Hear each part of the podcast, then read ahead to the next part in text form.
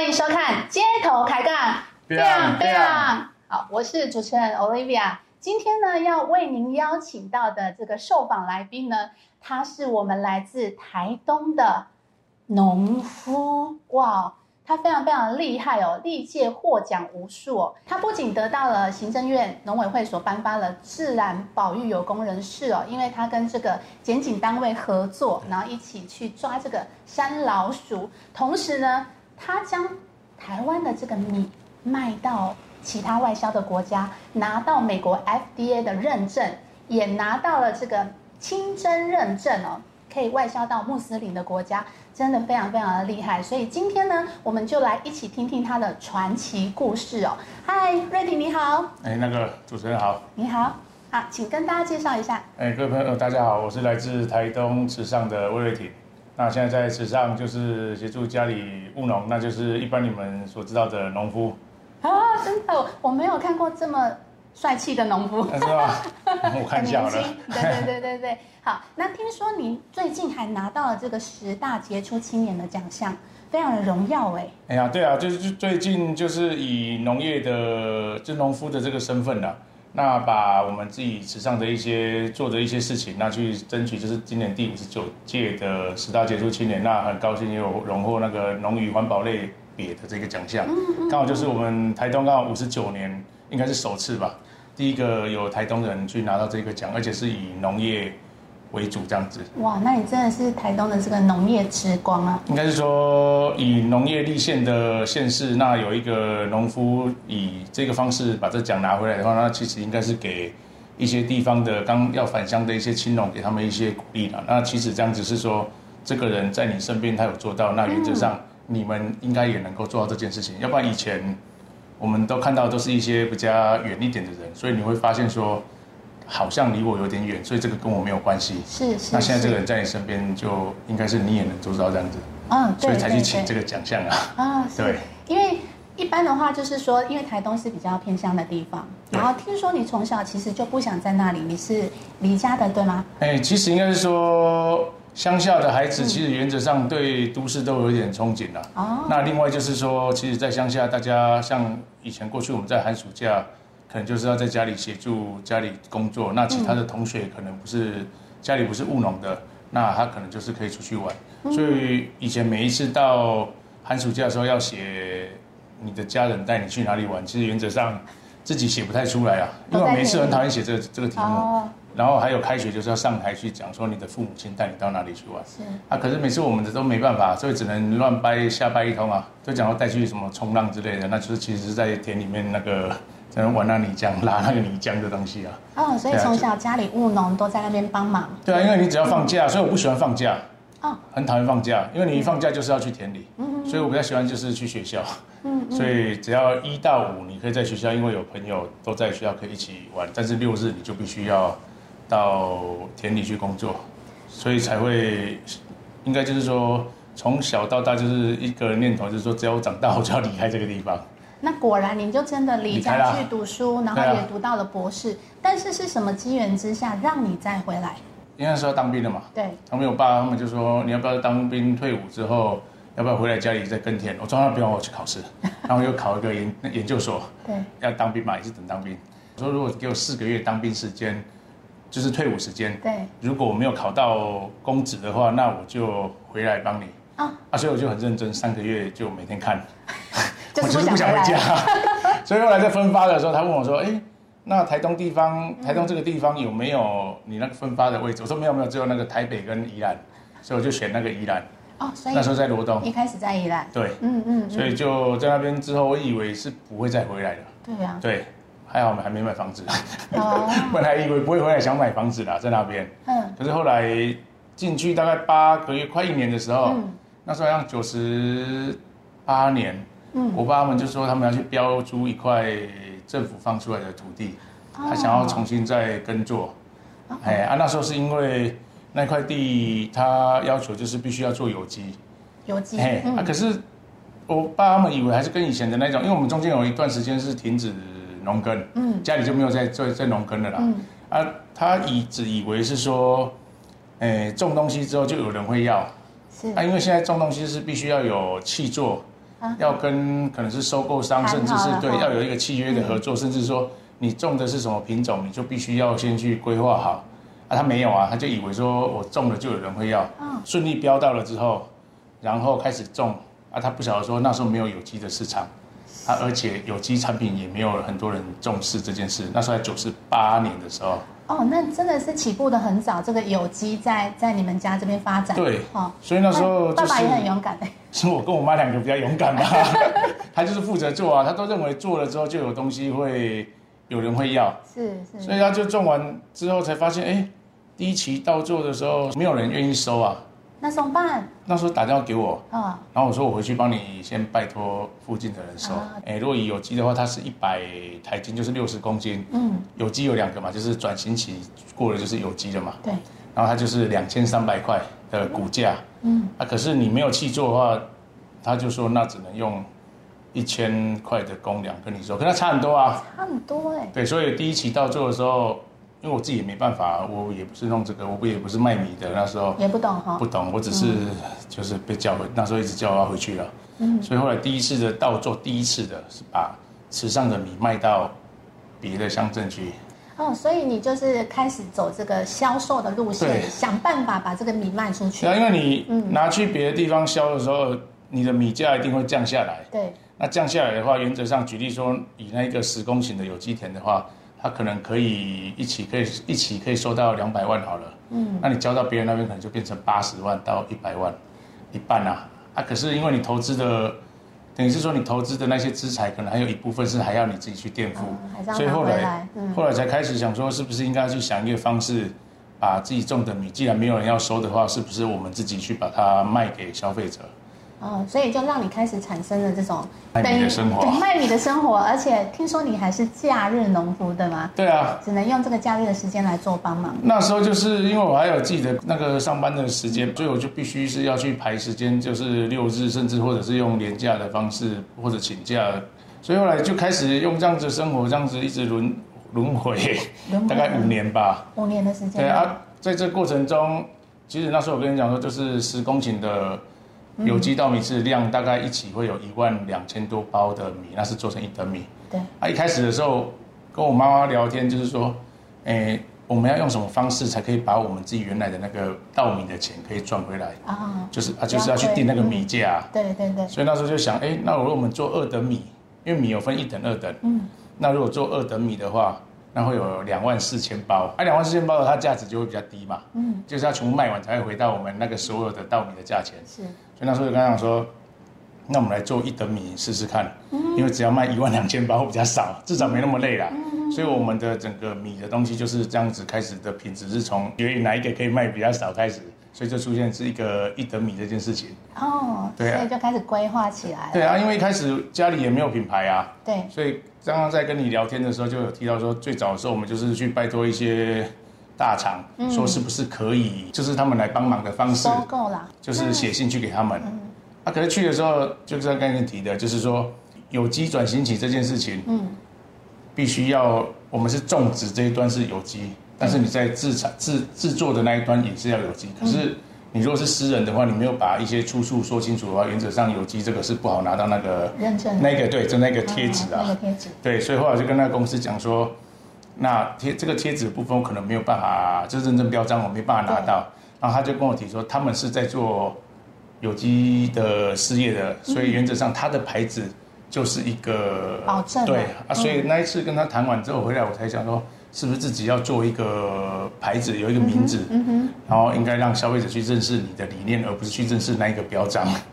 对，所以才开始这样子去从事，开始帮家里做这些事情了。嗯，对，所以也就是因为想尽办法要把这个米卖出去，然后这个中间的过程当中有一些学习，对，好，然后但是我觉得很特别的是，你竟然可以跟科技结合，就产生了后面这个区块链，对啊，来卖这个你的农业产品。是啊，那时候是本来一开始开始就做有机嘛，所以我的过程中其实我的所有的方式都是遵循着所有的规。规定跟规矩在做，嗯，所以那时候那个科技公司老板就问我，他说：“那我跟你在做一个产地到餐桌实际能够实现的一个想法啊。”他说很透明哦，如果你敢这样子做的话，你说在田里面做的什么狗屁倒灶的事情都会被发现。我说哦，没关系，反正我也没这样子做。啊，你爱怎么做就怎么做。他说好，那就可以合作了。哇，那你你怎么可以让你这么快就信任他，然后愿意跟他合作？因为我刚刚讲说，反正你是诈骗集团，最贵就我一样，你也骗不走啊。你要骗米，那我就送给你吃就好了。所以那时候是用这个方式，我们是这样子就开始第一步合作。对啊，然后就开始他在好像是二零一八年的七月份，是他就来池上，然后开始来安装区块链的相关的一些先生，因为我们这个比较特别是。因为区块链它是一个科技，那它只是它是一个不能篡改，跟可以去溯源、去追溯，它在最短时间内可以找到你的源头。嗯，那可是那时候我们在想说，如果只是这样子的话，可能还不够。嗯所以科技公司老板就问我说：“你去那个市集，跟消费者在对谈的时候，就是说你跟他们在接触的时候，消费者最常问你什么问题？”他说：“我们必须要针对这个问题去找到。”针对你自己的客户来做你的产品，对，他们最常问我说：“你是不是池上人？那你卖的米是不是池上米？然后池上米的第一期米好吃还是第二期米好吃？”然后他就说：“哦，那他知道了。一个就是 map，就是地图嘛，然后你的土地位置在哪里？是。第二个就是你的那个，就是气候因子会去影响到你的稻米的好吃跟不好吃，因为池上第一期米是一月到六月。”所以一到六月的时候，它的气温其实是比较平稳的，它没有急剧的变化。第二期是七月到十二月，它那时候会有台风，然后又很热很冷，很热很冷，所以米会有一点点那个，把那个放大镜看到米，它就会有一点点同裂。所以那是第二期。对，啊，第二期米其实真正会吃米的人，他在吃第二期米的时候就知道说，这个口感没有到这么好。所以就针对这个点去在田间去装了一些深色，种出消费者他想要的那个米啦。对。对，啊，以前是我们种出来就是你要买单。那现在是我种出来，是我照着你的方式去种，啊，所以那个东西是你想要的，啊，就有一个品质保证，然后又可以确保，但是这个还要装那个简易气象站哦，哎，它是一个微型气象站，一支微型气象站可以二点五公里的方圆，二点五公里，嗯嗯，所以它就是可以去看你周边的环境。那如果说今天。可能有的人喜欢品种不一样的，对对，那我就会分两面。现在田里有两台气象站，一个是供外销的，一个是国内的。哦，那他要的品种跟要的方式都不一样，所以我会把它分开，就用不一样的方式来种稻米。哎，你看了我们现在政府在推的那个产销履历，对，其实他一直说要做外销，可是因为你把这个产销履历拿给老外看，他也看不懂，因为那是中文啊。所以你会发现第一步就不行了。是啊，那时候就跟公司的就说，你至少还要一个英文履历。啊，所以从最初的在做溯源履历的话，就这个产销的过程都不会一样。嗯哼，所以每一次写的东西都会有新的。那可能像我们在第二次外销要到美国南加州的时候，嗯，消费者就有提说他也要有机，啊，可能我们拿我们台湾的有机的认证给他看，他说这个是你们在。应该说这是你们自己在玩的游戏，我我不要这个。对啊，对啊，很多都是这样子讲。是啊，所以他就说我要看到田里面有什么动物出现，这件事情是他想要的，所以我就开始又再去做了一个红外线摄影机的装置，再配合 上到链上去，所以变成说在你的田里面，他说我可以从履历上可以看到说你这一次你这个区域有多少动物在这边出现。他说我是一个。爱护环境的人，但是我没有办法实际去投入，就是爱土地这一块是这件事啊。嗯。但他可以用把钱放在你的食物上，那你来帮我做这件事情，这是他们要的。真的？对，所以我就对，所以我就是在做这件。因为其实现在很多国际上他们在买东西的时候，其实都会看你有没有第一个有没有做社会回馈这件事情，另外一个就是对社环环境有没有永续。那其实这都是我们自己在做的了。那。我只是把它放在消费者他可以看得到的履历上面去，所以我们过去有消费者他确实从平台上买到了这包米，对，他照着上面的 code，他就跟着那个 map 就来到池上来看他的米在哪里。他来看完之后还要打电话给你，然后看你是不是这边的人。哇，好特别哦。对啊，他一来我就说你真的蛮无聊的，所以他真的就是为为了一个米，他说他吃了一辈子的米，他从来不知道说。哎，还可以到产地去看到种的农夫是谁，地在哪里。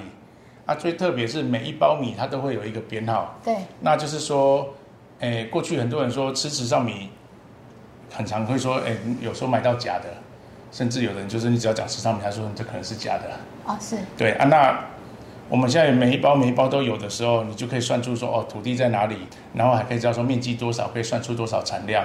然后每一期收的产量多少，全部都会在上面。当你这么创新，做了这个区块链的农业科技之后，也为你的这个事业带来一个很大的商机，对吗？对啊，其实不只是台湾在做了，因为很多国家都有开始慢慢在跟上这件事。因为那时候只是我们在二零一八年做的时候，算是最早的嘛。对。因为那时候有沃玛超市也是有跟着做，不，他们也是一起在做。他们那时候的理念就是，那有人如果是食物中毒的时候，正常在调查，调查七天。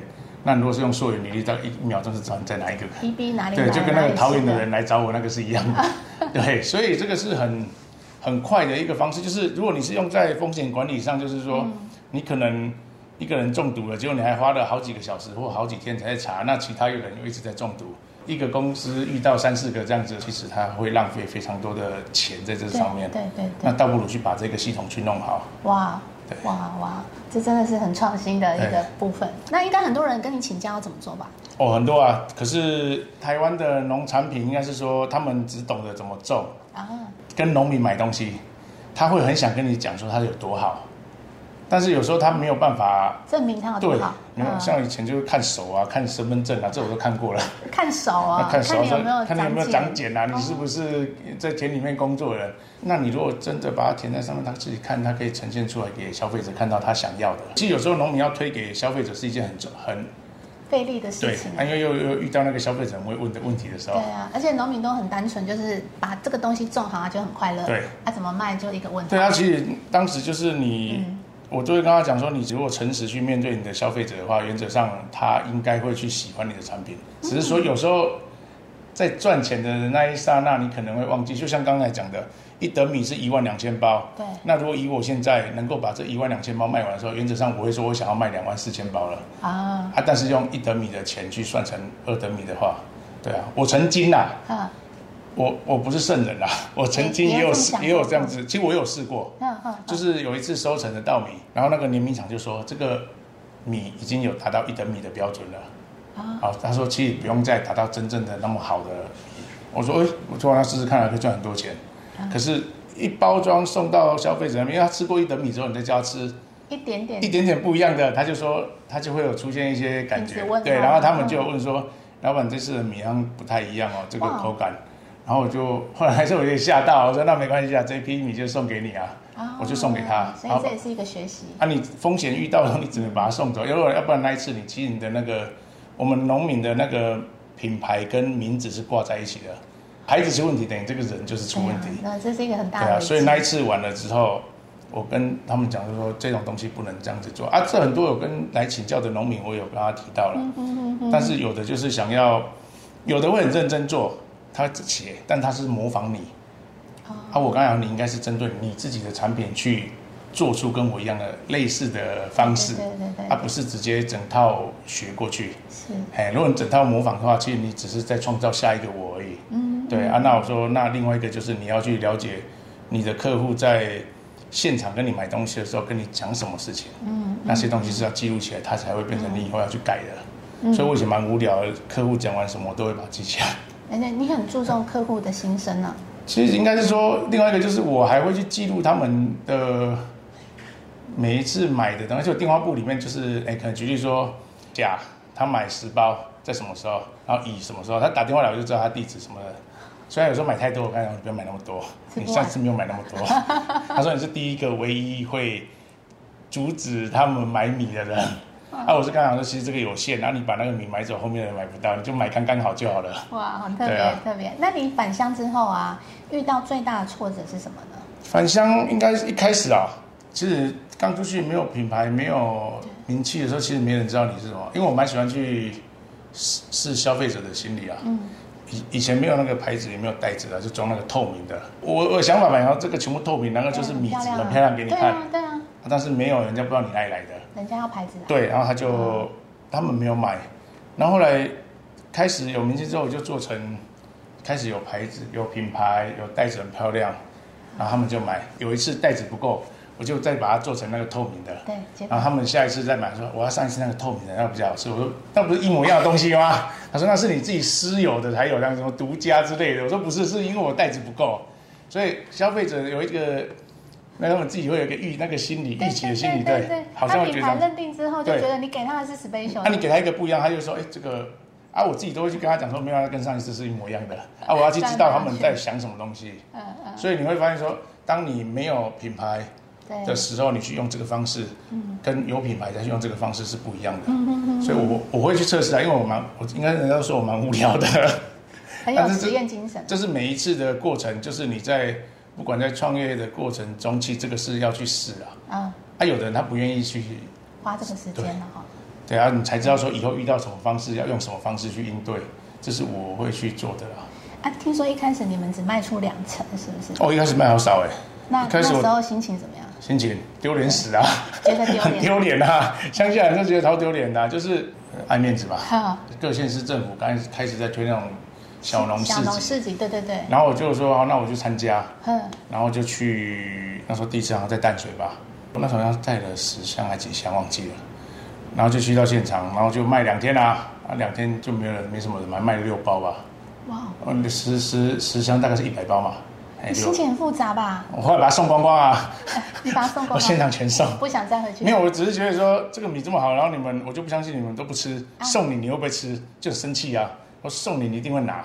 拿了你就惨了，拿去吃你一定会喜欢。我那时候这样觉得啊，那可是这样子也花很多钱啊。蛮另类操作的。这样子要浪费，不是浪费很多钱，要花很多钱，就先让人家去试。啊，人家试都是试一口，我是直接试一包，因为我不想带回家，带回家不知道怎么交代。啊，那时候有上班啊，就把那个薪水，那时候十箱要三千三万多块，然后就把薪水给家里啊，然后就说卖完了，然后家里人就说，哎，那卖不错啊，继续啊。然后想想，后来发现不对呢。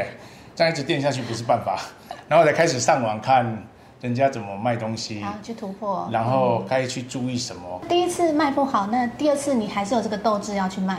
对啊，就是要血池吧，就是觉得说啊，可能因为也垫太多钱了啦，垫那么多钱就不能这样垫下去，所以后来就开始上网看很多的资讯，然后人家怎么去卖东西，是，然后就是后来我跟家里人讲说。消费者说，原则上你还是要有一个品牌，跟你跟你属于你自己的专属的袋子。啊，那时候你要叫家人卖不出去，你要叫家人做袋子，袋子一次做要做三万个嘛。是。然后为了要说服家里的老人家，我就跟他说，这次做袋子十五万，我说我出，赢了算你的，输了 输了算我的。啊，赢了我连着我这个十五万也给你。他说好，这个可以。我说难怪你当然可以啊。我说你已经拿走那么多钱了，当然可以啊。所以是这样子去用这种方式，让家里能够去，诶，愿意去做那个袋子。哎，那我觉得你你很会推销，哎，很会跟家人沟通，哎。你拿十五万给我，我也会愿意。就是很有能量，然后你也觉得很很乐于这种。啊啊，他就就刚才卖完算你的钱啊，所以那时候我父母我妈还在的时候，他就说哦这样子他这样有赚钱，我说当然赚钱啊，出去是你的，然后出差又算我的，我说所有东西都是我在垫啊，当然你会开心啊。可是后来你会发现说。当东西可以卖掉的时候，那是不一样的感觉。所以后来第二次就就是一百五十包，嗯嗯嗯，然后之后就开始都是二十箱，就是两百包，两百五十包。哇！那曾经最多是两天是五一百箱我那时候卖一百箱，我好像带了十几万回家。哇，你这个成长幅度很大。对啊，然后就是一直给他搭配不一样的东西，所以现在在台北这边还有那个市集叫。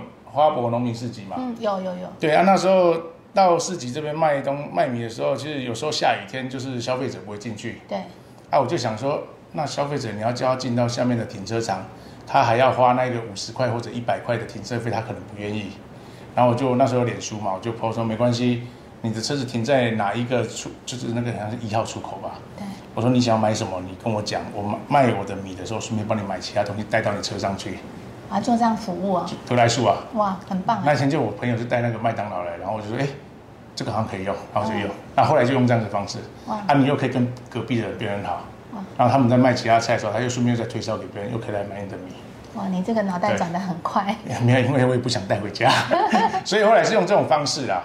然后玩，因为还好有那个社群媒体的方式，就是会很方便。像有时候卖不完，要回家的时候，他。消费者会看你的脸书嘛，然后我就跟他，他就会一直想想要知道说你到底有没有完售这件事情。真的？对，然后就说啊，不好意思，只剩下四五箱，五箱可能五箱没有完售。他就说，那你等下回来回程的时候，哪里交流到你可以下，后来就下不到，又再下下下下下又回家了，哦，把它下完。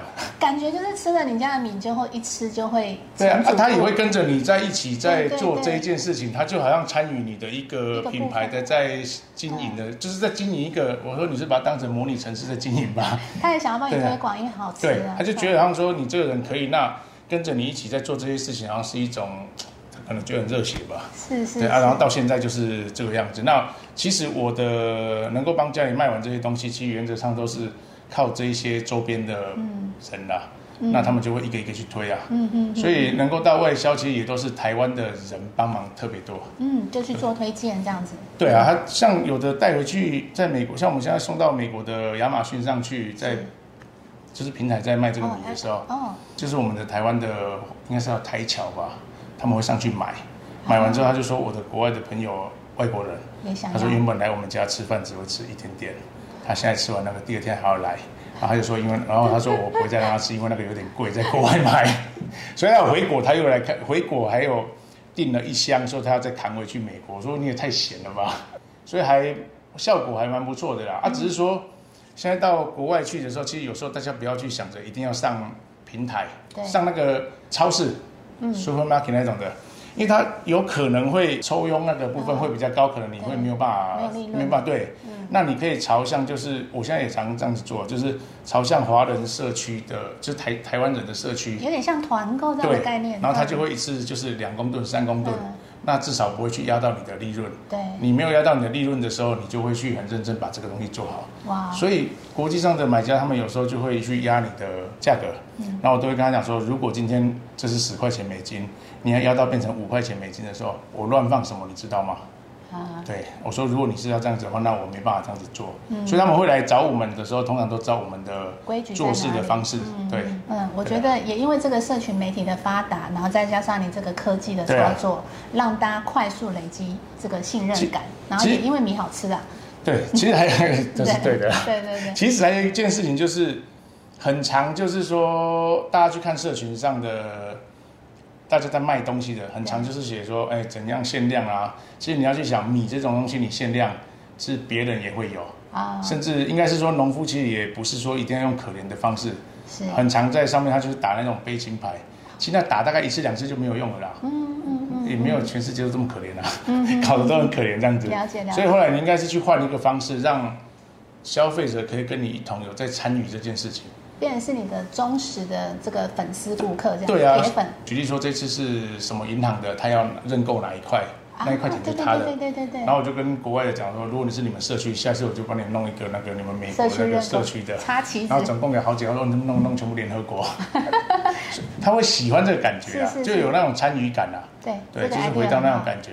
啊，只是每个人，就是我们行销的方式，甚至跟我们卖东西的方式，你必须要一直去转变，因为我们不是收购那种大厂牌在收购人家东西，是用量在取胜的。对你是用值去取胜，所以你看日本的米为什么会大家这么喜欢？嗯然后价格这么高，你都不会去跟他杀价。嗯可是你去台湾跟农民买东西的时候，你又要跟他杀价。嗯，对啊，嗯嗯嗯，所以这个是我我我目前认为是这样子啊。是，所以哎当你这个种植啊，哈、种这个品质，嗯。然后也在这个行销上面不断的做突破，对。然后你还做到另类的台湾之光哦。听说有这个英国的记者哎。特地坐飞机到台湾来访问你啊，诶，那个是就是在二零一八年那时候，我们弄了区块链的科技在农田这件事情、啊，因为那时候全世界大概有几个美国也在做嘛，是，啊，只是我们比较早开始在做，他就说他来，其实他第一次来找我，就是联系的时候，我跟他说你不要来访问我了，我说。因为那我不晓得媒体这么厉害，对，真的要对对媒体要尊重一点。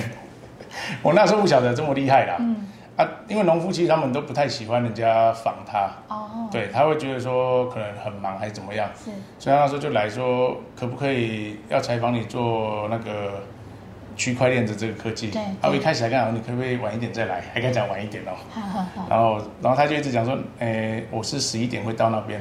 我说，要不然你下一次再来好不好？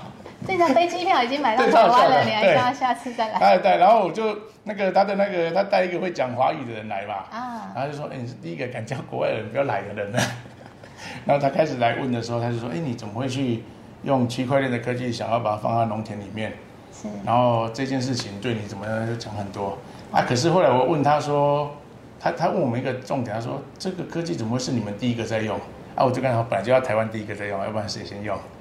对啊，然后他还他他看到了，他会想要来采访的原因是，他看到是粮食危机，他认为说，诶，现在的就像我们这样子，在高多一点年纪的，他种种米哦，或者是种任何粮食，他都有他的自己的顺序。对。那可是，在小一点的人，就是在年轻一点的，他可能没有碰过这些农田的事物。当粮食危机发生的时候，他没有办法立即去耕作。对。啊，他说如果。能够照着当时的气候环境跟程序去种出种东西的时候，当如果你有粮食危机发生的时候，其实种的不好吃没关系，至少有东西可以吃，嗯，不会说种不出来。就像我在过去会到香港跟他们的那些农夫，香港的农夫，在那个新界元朗啊附近，香港变商业之都了嘛，对啊，他认为说还是其实还是要有一些粮食，因为他们百分之九十九都是靠进口的。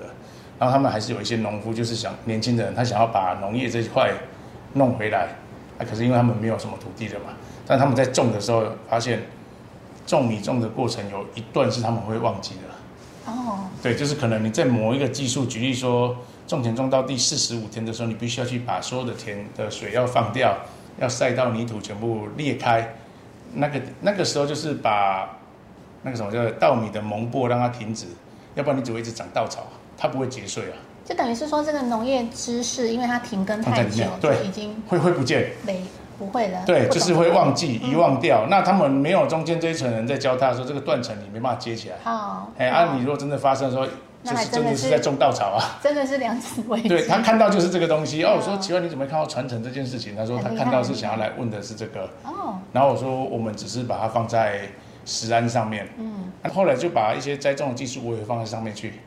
所以才开始，对，才刚才你讲的那个什么 sensor 放在田里面，对，那我会照着那上面的数据去释放我农田的一些肥肥料，因为有时候污染不见得是，不是说撒农药什么，其实有时候资材的浪费那也是一种污染，哦，所以你应该是在适当的那个需要去放到适当的资材，这才是对的，所以是用那一些 sensor 再去做这，所以有的研究生就是说，我买你四次的米。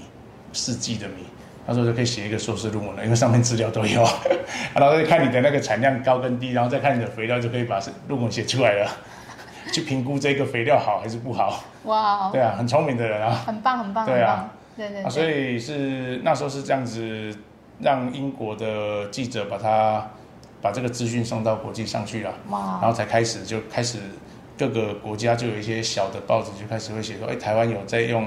那个智慧农业的方式在经营这些东西，哦，这是真的很受欢迎。可是，一开始回去做的时候，大家也觉得这小孩子发神经病啊，他就应该是种田种到走火入入魔。其实有时候在，应该是说，不是你是种田种到国际报道，应该是说年轻人回乡的时候，在做的很多事情会一定会受到地方的质疑啦。对啦。但是你能够坚持下去，原则上就会做出你的不一样的成绩。如果那时候人家说我神经的时候，我。就是怪怪的，我就放弃的话，可能就会没有今天了。对啊，对对，的确。我也是蛮想放，因为人家看我很奇怪啊，要做一些很奇怪的事。可是那些事情现在来看，会发现，就你讲，应该是说你走的比较快，啊，后面那群人他觉得还没有到那个时间点啊。嗯，对，嗯嗯，你是有个念头啦，但是你还是坚持啊，因为。你很快其实就找到可以卖的这个方式啦。对啊，就是算快要解决事情啦。对，解决问题的能力很强。对，因为一定要这样子，你没有把问题找出来，你也解决不了它。对对对。对啊，有的人就是不知道他的问题点在哪里啊。那这很惨了。对啊，所以你 这怎样都解决不了啊，所以我会去把它找出来，一定要找出来才去用方式。有这种科学的精神。对。那你可以聊聊，因为我有看到你说你把那个米献给这个梵蒂冈的教宗啊。哦，这个是。怎么会想这么做？因为二零一六年，然后那时候在英文总统要上任的时候，对，他就丢了一本《拿破仑之春》的故事，就是一个日本的一个公务人员，他因为有一些问题，然后就被放到边疆去，嗯哼，然后他就去协助那边的村落，然后把那个他的米。就是用一些行销的方式啊，怎么做，然后说要去推广出来。是。然后中间他就说这个是一个属于超级公务人员的部分，说大家去好好学习这个东西。然后那时候我就想说，台湾的米其实也不会输给别的国家。嗯然后我就想，反正我就试嘛。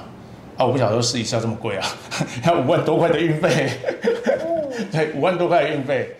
啊，现在大家看，大家现在看到往后看，都会认为说，哎，这个是一个很好的行销方式。是。然后我就跟他讲说，可以啊，你拿个五万四先丢到水里面，看它会不会浮起来啊？哎，那时候我也不知道他会不会收啊。啊，是。我说那他们也要去寄，我真的去寄啊，因为上面找不到任何可以寄到他们那边的地址。哦，真的。啊。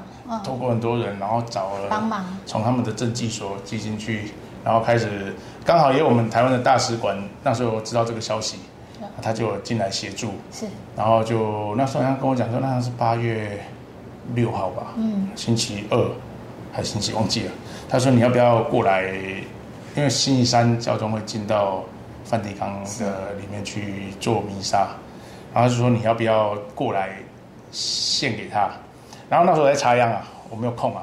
你 哦，他还建议你要飞到那边了。然后那时候我就叫我的伙伴，另外一个伙伴，就是跟我一起工作伙伴，我说你要不要先买票，机票直接过去？哇塞！对，然后他就早上到那边好像是六点吧，然后再转车，然后再赶快过去。那就等于是说，你有心要做一件事情，好像全世界都在帮你。他本来我想要开直播啊，真的。他说不能那个不行，开直播。对啊，要不然很厉害啊。对，我本来想给他弄直播的，他说不行。然后后来就当天他就把那米送进去的是他的书记主教先接见嘛，就帮他签了一个名字，说这是一个来自台湾的一个爱，一个就是一个想要献给你一个东西，然后就送到他的那个居住所去，给他当成他中餐中中午的午餐。他后来有出现那个，就是有新闻有写说国家好像有一些断交要出现的问题嘛。对。然后我就跟他讲说，第二次我会再寄过去。哦，所以是后来才发生。第一次就有了，那时候就有了。然后对，然后里面就已经有写，我就写说，我不是政府的官员，我也不是什么要做商业利益。是。我这只是一个台湾的农夫啊，我知道有这个断交这件事，有有这个传闻出来。啊啊。那希望能够。我这个农夫都很在乎你，那原则上我们的国家也是很在乎你这件事情，所以我就每一包米我都给他放这个东西，然后外箱也放，全部都放。所以一份外交的心力。对，所以第二次我就跟他说，我是农民，我没有很多的钱，但是我有很多的米，我一定会用米这件事情，还会做第二次、第三次，所以总共做了三次。哇，对，我要给你掌声鼓励一下。所以他但是掌声鼓励一下，但是。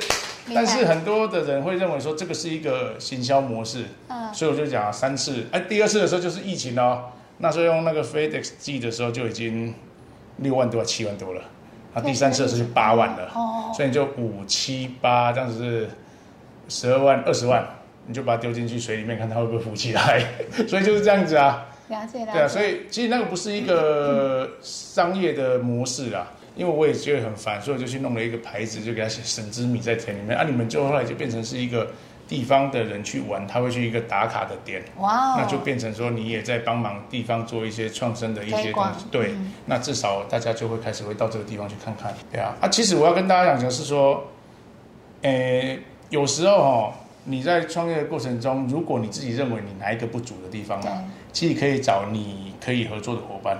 像我一直认为我自己英文很差。是。啊，英文差哦，我就找一个英文很强的，那你就是负责看合约跟那个帮家里看这些东西，嗯啊，所以我们两个就这样子搭配起来。啊，很多人以为说公司要很多人，其实我们会主要的干部有了之后，就是旁边的是一些像可以配合的厂商就找资源啦，找资源进来就好。大家过去讲说有钱大家赚，其实你会赚的更多钱。是，对啊，就是说一个小部落，对对对对对对，所以就是用这样子方式。啊，就梵蒂冈这件事情之后就开始。后来也没有人来跟我讲什么拿破仑之春的故事了，应该不用了，台湾就有了。对啊，很厉害啊，你就做到了。对啊，对啊。然后另外一个想跟你谈谈，你真的是走在很前端。对。听说你最近还结合了这个台东的这个青年艺术家，发行的农业手媒的 NFT 啊。哦，对啊。NFT。那个就是 太强了，这个。对，就像之前你们看到那个。那什么五百张照片，然后拍卖成十九点五亿的那件事情嘛。哇！啊，然后我只是想说，既然自己有一些些大家认识我，嗯，那因为台东的小孩子其实蛮是很厉害，很多都很厉害的。啊，只是因为他们缺少舞台，嗯，让他们去发挥他们的专长。啊，我只是后来就找说，哎，那我是不是可以来找一些新锐的艺术家？只是大家还没有去发现他的好，嗯，那跟他们做合作。啊，我要找一个是原住民的插画。另外一个是做陶艺的，嗯哼，然后就跟他讲说，是不是可以用我的元素来做出我的产品？那我们来放在 NFT 上面来拍卖看看。那一开始他们也讲说，这个总可能有人会买？他们也不相信啊。哦，我自己去一开始我。我就跟他讲说，这个是新的科技。那如果我们把它放进去的时候，它中间的一些转卖的过程跟竞标的过程都会记载在上面。对。那甚至你做的做的画的每一个过程都把它放进去的时候，其实这会变成是一个艺术品，会增值。对对对。所以那时候就拍卖有一张是以我们那个谢米梵蒂冈在做故事。那那时候有一张是卖，我好像拍卖两万多块啊。两万多块，对，我们底价好像是写三千多还是三千多块，他开始拍。他是一个新锐艺术家，对，但是那一张图两万多，对，NFT 然后我们刚才拍一哎不到一个月，好吧，几几几天忘记了，对，就卖出去了。对啊，啊，然后那个陶艺品好像是一万块吧，一个陶艺品。哇，对啊，所以就是让他们给大家去看到台东是真的有这些能力的孩子，那至少。给他们一个舞台啦，所以就是想办法帮我们找一个舞台，因为以前我没有舞台啊，然后自己搭啊，所以我搭的很辛苦啊。是，但是这个过程中，舞台搭起来，其实原则上是可以再多帮一些其他的年轻人的，对啊，因为你如果说年轻的帮年轻的会比较快一点。对，他过去是因为有一些比较长者，他可能不愿意把资源分出去啊。其实我能够有今天也是其他的资源挹注我嘛，那今天我能够有今天的成就，应该也是要把这些。资源去挹注到别人的身上去，这样才会是一个比较好的循环。对对对对。而且听说，其实你做这个 NFT 主要的目的也是做公益的嘛？哦，对啊，我会把它丢在放在慈善上面啦。因为其实募款募的那那个款项，那个其实不是我该赚的钱啦。嗯。就会把它放在像今年呢，我们有在发行第二次的 NFT，就是以三张嘛发三枚，那总共刚刚截止，今天截止。一个是一万八千块，一个是一万七，一个一万六，一万六。啊，我们募的那款项是要帮，就是，哎，小朋友家底可能有点，可能这种讲，不太正常的，就是被父亲或者是有一些家暴的一些东西，能让他们有一个协会专门在照顾这些孩子。啊，我去看过嘛，嗯，那他们就是我问他说，你们有需要什么东西吗？他就说，他们只想要过圣诞节。因为去年我帮他们过圣诞节，弄礼物给他们，啊，其实小孩子很开心。然后后来他们就讲说，其实他们每个礼拜三都会一个晚上会聚在那边读，就是客服还是什么的，然后需要就是便当费。嗯，那其实没有多少钱，那一天好像才三千多块而已。嗯嗯然后我就跟他讲说，那我帮你募，我来用 NFT 的方式来帮你募募看看可不可以募到一年的餐费。啊，刚好那个一万八、一万七、一万六的那个钱，就是刚好他们一年的钱。对，所以我就用这种方式。创举。就试试看，因为公益 对啊对啊，因为大家都是只是把它在赚钱这件事情上，那你如果把它弄在公益上的话，原则上其实有很多人，哎，应该是说台湾的人有很多喜欢做爱心这件事情，但是有时候他可能会认为说，我把这个钱给这个单位，那他会不会把它送出去？是，所以我就这次就是说我把三个三张得标的人，那我会邀请你过来一起把这个钱给这个。需要的单位啊，对，让你自己也知道，然后还要帮你写入在 NFT 上，让这个东西永远都记录在云端的区块链上面。哇，这很有价值哎！对啊，那它变很有价值。对啊，以后他可以看怎么去啊。这中间我还有就是，他们买上我还要感谢他们，就是我给他我自己个人给他一箱的，就是国外版的那个二十九点九五美金的一包的那个米，我给他一箱给他十包，对。然后就是感谢你们，啊，这个我没有拿任何的费用，就是给他的捐赠这样。对，就是这三箱是给你们三个人的，啊，你们三个人要把它送出去，我也没意见。是是，哇，真的是很为台东这片土地感谢你。啊，你看，其实你这样子做的时候，其实就开始有很多的会跟着一起在投入这一块。嗯，像台北这边有像核心医院的院长，他就有一起，像他都会到台东那边去，把他们有一个基金会会把这费用给。比较偏乡的小孩，像是音乐的或者去比赛用的，就是把这些人都会聚在一起啊。是是是，因为现在其实偏乡的资源也是算是比较不多了。哎，其实应该是说，就是其实它一个台湾就这么大了。对它如果能够全部都挹注是不可能的，它只能用分配。那主要的城市还是会比较多。对啊。那其他周边的城市，所以现在才会说需要公司协力的部分，需要有一些私人企业能够投入在这个地方，长期捐助。对啊，那他们刚好也是需要做一些社会回馈的部分，那就把他们把真正的资源丢到对的地方去。嗯，对啊。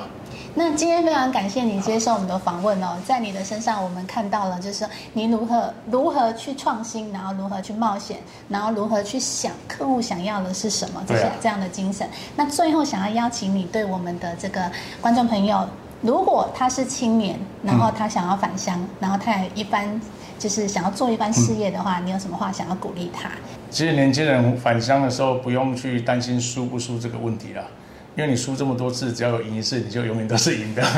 我这是我自己对自己讲的啦。你只要在这么多的场次里面输没关系，但是你只要赢一次，你就是赢家了。嗯，啊，这是我自己对我自己也是这样子在做，所以不用担心输不输这件事情。OK，对，所以返乡就是放手去做，然后挑战自己吧，做你以前没办法做到的事情。